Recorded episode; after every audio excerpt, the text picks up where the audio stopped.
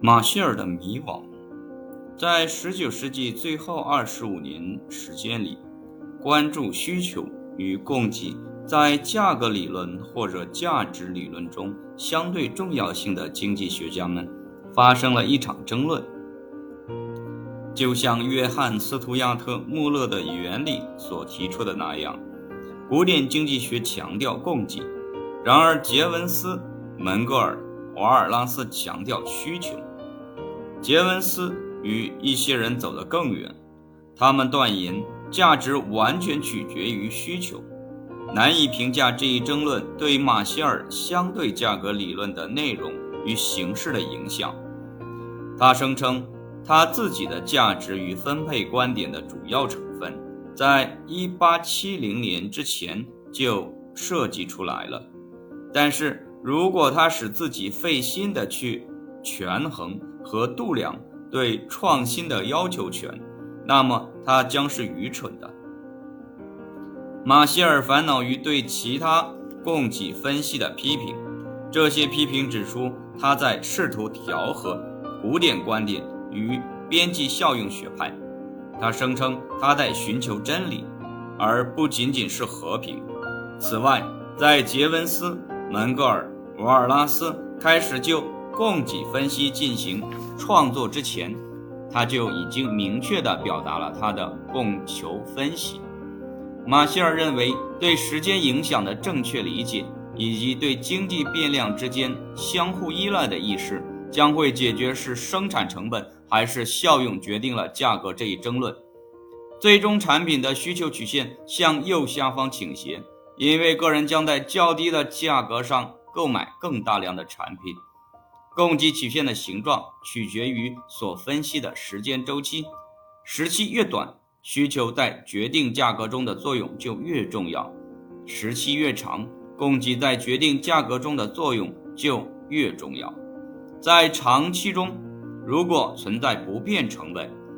并且供给完全富有弹性，那么价格将单独取决于生产成本。然而，一般来说，争论需求还是供给决定了价格是徒劳的。马歇尔运用下面的类推来表明，因果关系并不是一件简单的事情。任何试图找到单一原因的尝试注定要失败。我们争论价值是由效用决定的，还是由生产成本决定的，在相当程度上，像是在争论。是剪刀的上片还是下片剪下了一张纸？的确，当剪刀的一边拿着不动时，移动另一边才能把纸剪下来。我们大致可以说，纸是由剪刀的第二边剪下来的，但是这一表述并不十分准确。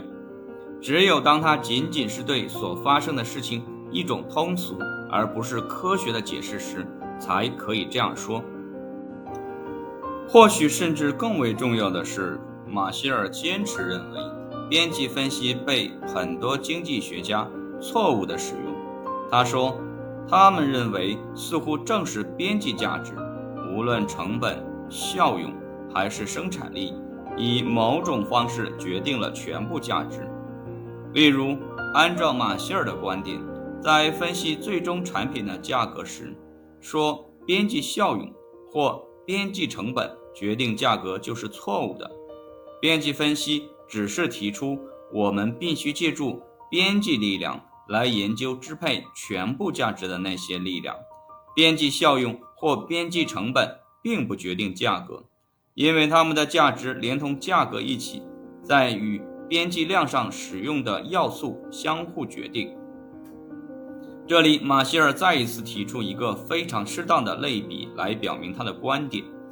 杰文斯孤立了价格决定中的本质因素——效用、成本、价格，但是他错在试图寻找单一原因，并将过程视为一连串的因果关系，即生产成本决定供给，供给决定边际效用，边际效用决定价格。马歇尔认为这是错误的，原因是他忽视了这些因素之间的相互关系和相互的因果联系。如果我们把三个球放进一个碗中，第一个是边际效用，第二个是生产成本，第三个是价格，那么说任何一个球的位置决定了其他两个球的位置，显然是错误的。但是球相互决定彼此的位置是正确的，因此需求、供给以及价格在边际量上彼此相互作用。并相互决定它们各自的价值。在《经济学原理》附录一和第五篇最后一段中，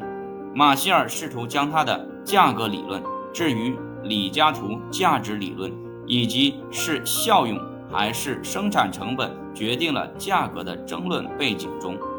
马歇尔认为，他自己的价格理论从根本上说与李嘉图有关，尽管。对边际效用经济学家几乎没有赞同的，可是马歇尔仍然指出，李嘉图认识到需求的作用，但仅给予了有限的注意，因为他的影响易于明白。李嘉图反倒是把他的精力放在更加困难的成本分析上。马歇尔认为，李嘉图的生产成本价值理论既包括劳动成本，也包括资本成本。大多数经济理论史学家认为，这是对李嘉图过度宽宥的解释。按照马歇尔的观点，李嘉图价值理论的主要缺陷是，他没有能力处理时间的影响，加上没有能力清楚地表达他的观点，从而使其缺陷更加严重。马歇尔否定了杰文斯和其他边际效用经济学家所声称的。他们有效地粉碎了李嘉图的价值理论，并用一种几乎专门强调需求的正确的版本加以替代。马歇尔把他自己的贡献仅仅视为对李嘉图思想的扩充与发展，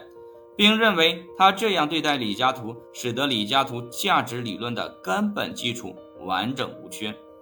在我们考察马歇尔的其他观点之前。我们将推迟对其价值理论的评价。